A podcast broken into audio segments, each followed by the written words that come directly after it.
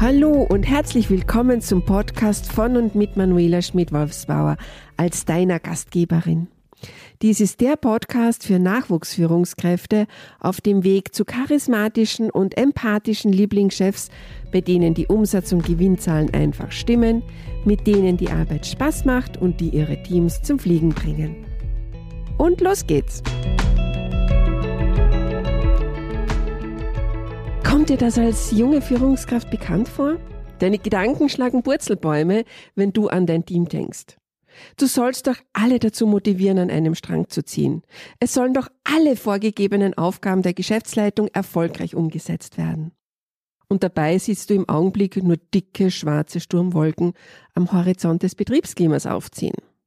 Damit bist du nicht alleine.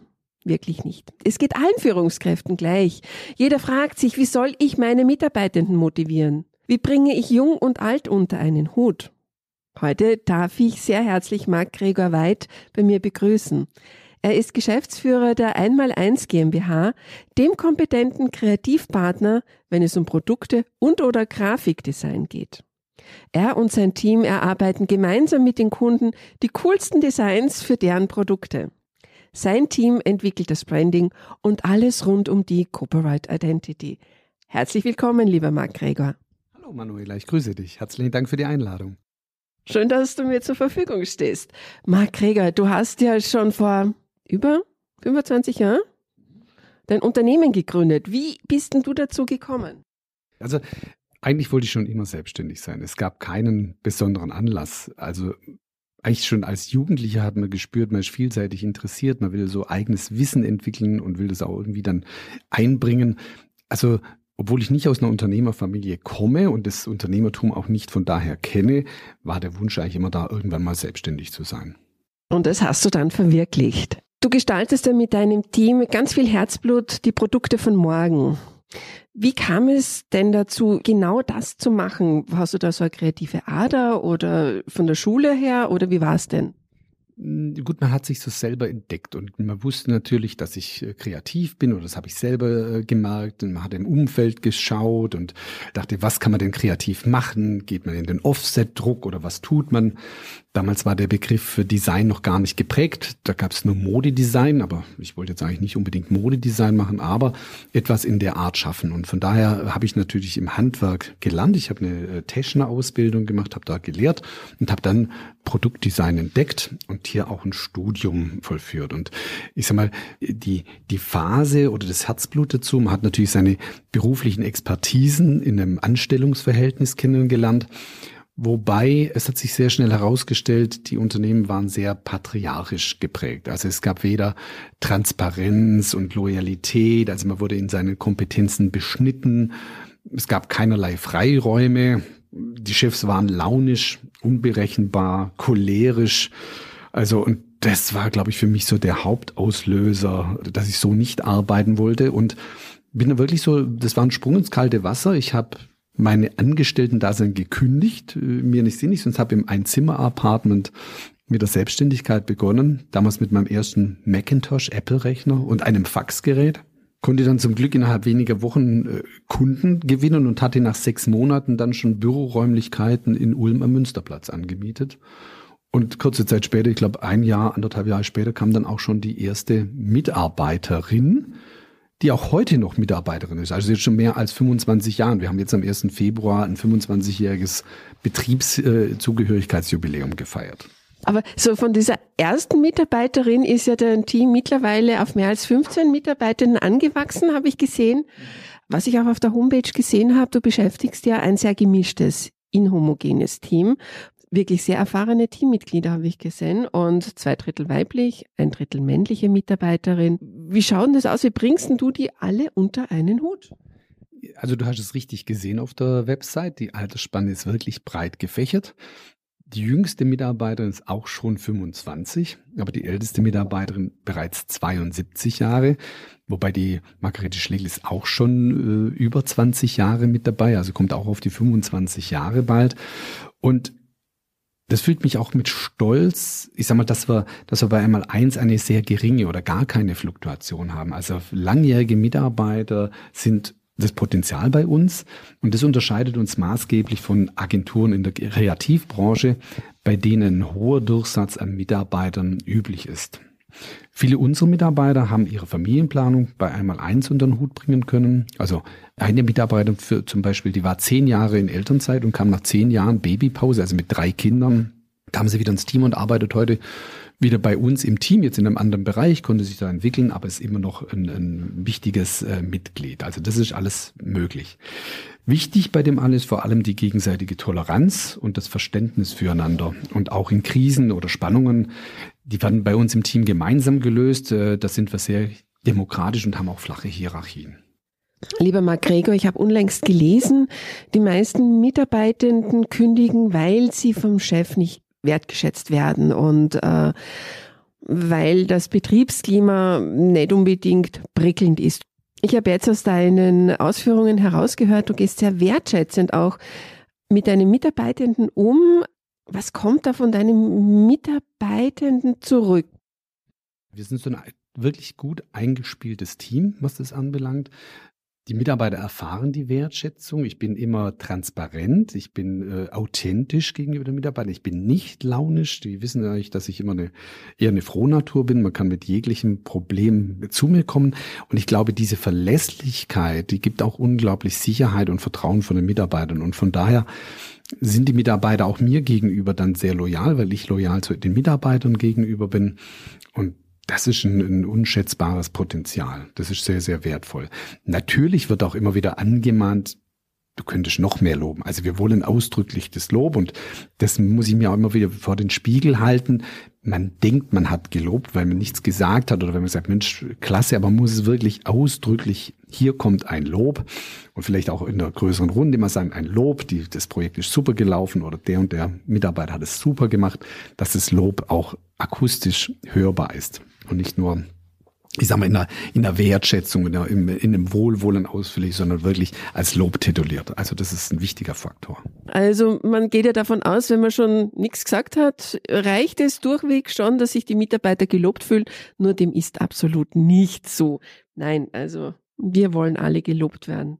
Jetzt frage ich dich, wirst du auch von deinen Mitarbeitenden gelobt? Mm, auch nicht hörbar. Also man, man, man erfährt es kaum in der direkten Kommunikation.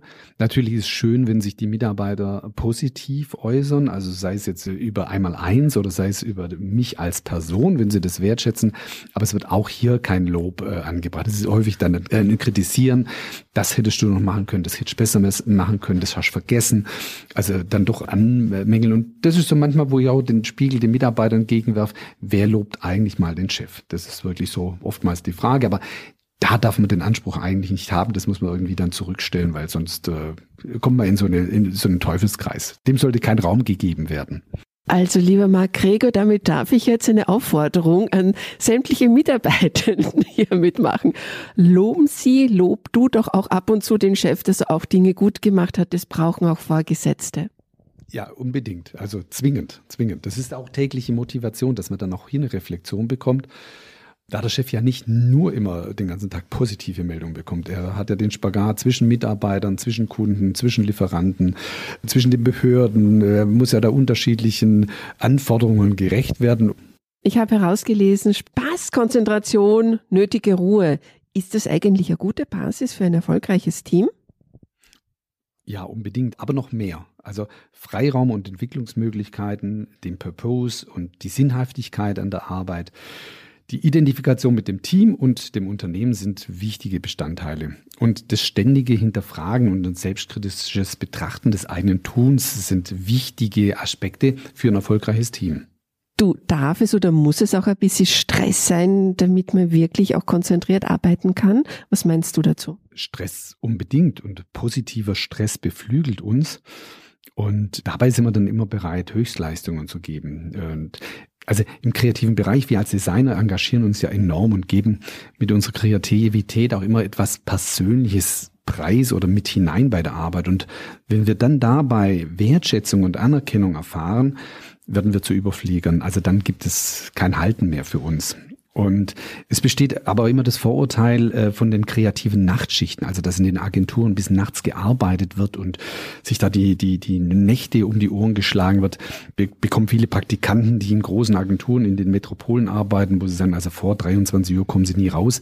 Das ist bei uns passé. Aber ich vermute immer, das liegt auch ein Stück weit an unserer Expertise und an der langjährigen Erfahrung, wo wir einfach sagen, wir, wir wissen die Projekte einzuschätzen, wir können die projektieren, wir können, ich sag mal, unsere Kreativität äh, zügeln und wissen, wann wir auf den Punkt kommen müssen. Und von daher sind solche Nachtschichten passé, weil wir sind auch der Meinung, ähm, zu den Stressphasen braucht es auch die nötigen Ruhephasen, weil wir müssen ja auf Dauer, ich sag mal, unsere Ressourcen auch auf Höchstleistung fahren und von daher ist Ruhe und Stress in der richtigen Ausgewogenheit ist ein wichtiger Faktor. Okay, äh, ja, ich weiß ja, es gibt ja manche Menschen, die sind definitiv Nachteulen und andere, die lieben es, in der Früh um 5 Uhr laufen zu gehen. Ich kenne da jemanden, der geht, glaube ich, um halb vier in der Früh laufen, um Zeit für sich zu haben. Von daher kann ich mir gut vorstellen, dass manche Mitarbeitenden gerne erst um 23 Uhr Schluss machen könnten. Gibt es da bei dir die Möglichkeit im Homeoffice oder flexibler Zeiteinteilung also vielleicht auch eine Anmerkung, Marco, ich bin auch ein früher Vogel. Also ich gehöre auch zu denen, die um 4 Uhr wach sind und sehr früh aufstehen. Ich fange in der Regel um 7 Uhr morgens an. Das schätzen unsere Kunden aus der Industrie. Aber die Mitarbeiter, da hat jeder so, also jeder hat sein individuelles Zeitmodell von den Zeitrahmen her. Wir haben eine Gleitzeit vom Beginn, also zwischen 7 und 9.30 Uhr sollte man beginnen und abends dann je nach so seinem Zeitkontingent auch aufhören. Ich sag mal, mit der Pandemie haben wir natürlich Homeoffice eingeführt, was wir auch als Hybridlösung fortführen. Wir haben eine 60-40-Lösung bei uns im Haus. Das heißt, 40 Prozent können im Homeoffice gearbeitet werden. Obwohl der Wunsch vielleicht da war, mehr im Homeoffice zu sein. Wobei hier im, im, im kreativen Bereich ist einfach wichtig der direkte Austausch, der Dialog, äh, ich sag mal, ein gemeinsames Brainstorming. Und das kann über die Distanz im Homeoffice kann das nicht eins zu eins funktionieren. Und auch der Team Spirit geht ein Stück weit verloren, wenn man sich nicht mehr persönlich trifft. Also das ist so ein bisschen ein, ein Punkt, der so ein, so ein Manko darstellt. Du, ich möchte gerne noch auf den Erfolg zurückkommen. Äh, Erfolg besteht ja aus drei Buchstaben, T-U-N, dem Tun. Was tust du, damit du dein Team zu Höchstleistungen motivierst? Also zunächst mal spannende Projekte und tolle Kunden motivieren ungemein. Also das motiviert nach innen und nach außen und dass sich das Unternehmen weiterentwickelt, also dass die Mitarbeiter eine Perspektive sehen. Die Mitarbeiter brauchen Perspektiven und auch eine gewisse Sicherheit. Darüber hinaus äh, soll der Chef offen sein, er soll präsent sein, das wird immer wieder betont. Also ich habe es von sehr vielen Unternehmen höre ich, dass die Chefs nicht erreichbar sind und nicht ansprechbar sind, dass sie in Krisenzeiten überhaupt nicht sichtbar sind, was schwierig ist, was die Situation unsicher macht natürlich wertschätzen gegenüber den Mitarbeitern. Empathisch auch im Blick auf die private Situation.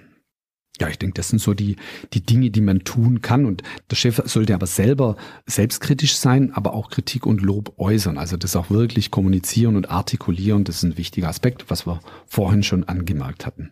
Genau, ja. Über 70 Prozent der befragten Mitarbeitenden in einer Studie sagen ja, ich würde gehen, wenn ich nicht gelobt werde und wenn mein Chef und mein Tun nicht wertschätzt. Und das wird leider sehr oft übersehen. Du, ist eigentlich die Höhe des Gehalts für Mitarbeiterbindung ausschlaggebend? Weil das kommt auch immer wieder. Ich habe jetzt eine Studie gelesen, dass neun von zehn Chefs davon ausgehen, der Mitarbeiter ist gegangen, weil das Gehalt beim anderen höher war. Also das glaube ich nicht. Ich glaube, das Gehalt ist wichtig, aber nicht ausschlaggebend. Und ich weiß zum Beispiel, dass bei einmal eins die Mitarbeiter im, im Branchenvergleich überdurchschnittlich bezahlt werden. Aber natürlich erhalten sie weniger, als wenn sie einen vergleichbaren Job in der Industrie hätten.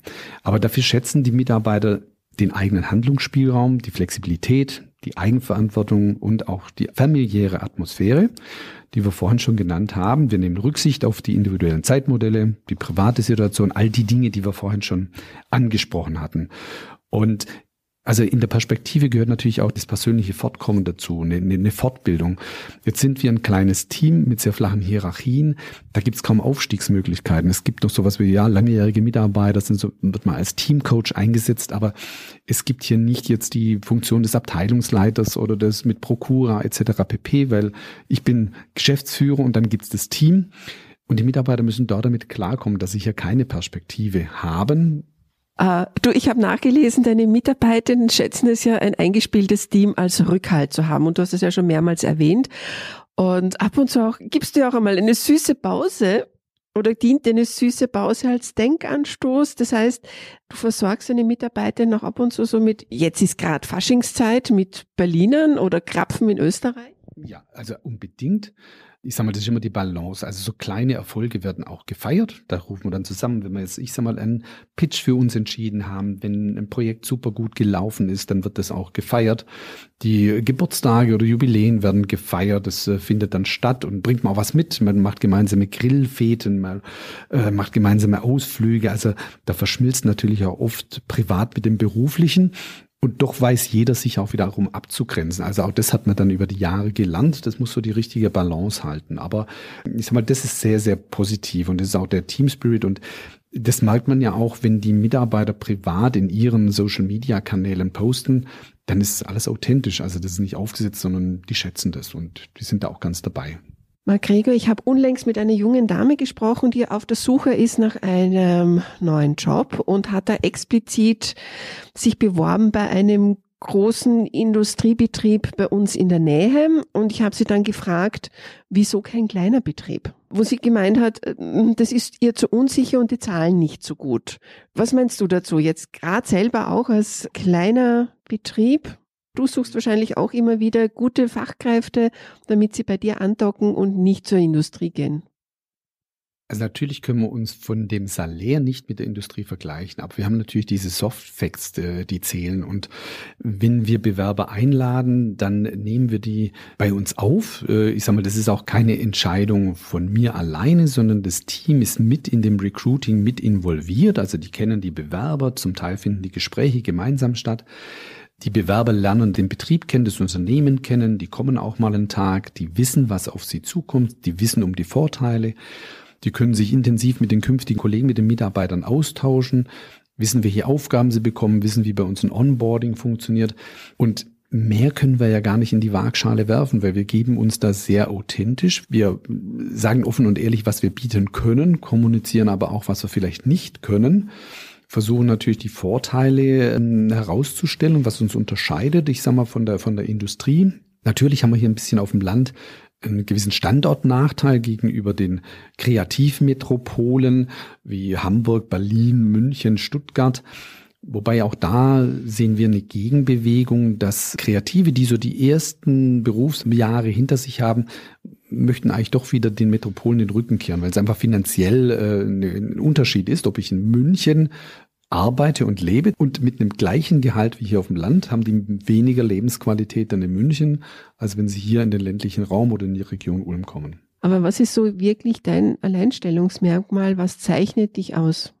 Also vielleicht, was ein Alleinstellungsmerkmal ist, ist unser Leistungsspektrum. Wir arbeiten interdisziplinär von Anfang an. Das heißt, wir haben mehrere Stilrichtungen. Wir haben ja Produktdesign, Digitaldesign und Grafikdesign mit Marketing an Bord.